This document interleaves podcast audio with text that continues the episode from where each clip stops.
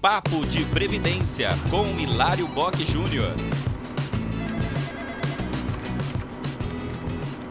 Um ouvinte perguntou: ainda dá para aposentar com 100%?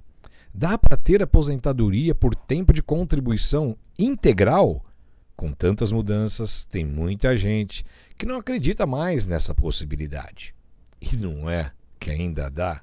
E tem três possibilidades de conseguir esta proeza: uma regra com direito adquirido e duas de transição. São três. Quem tinha 35 anos de contribuição, se homem, e 30 anos, se mulher, até 15 de novembro de 2019, ainda pode aposentar sem idade mínima e com 100% da média salarial. Este é o direito adquirido. Na regra de transição de 50% de pedágio também dá, mas só para quem estava há dois anos de se aposentar quando aconteceu a reforma da Previdência.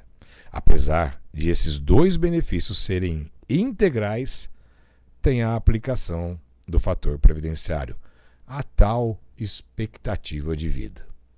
Mas tem a terceira regra, que é de 100% e não tem fator previdenciário. E vale tanto para o trabalhador da iniciativa privada como para o servidor público. Nesta regra, não tem fator previdenciário, mas tem idade. Para chegar nesta aposentadoria, o homem tem que ter 60 anos e a mulher tem que ter pelo menos 57 anos de idade.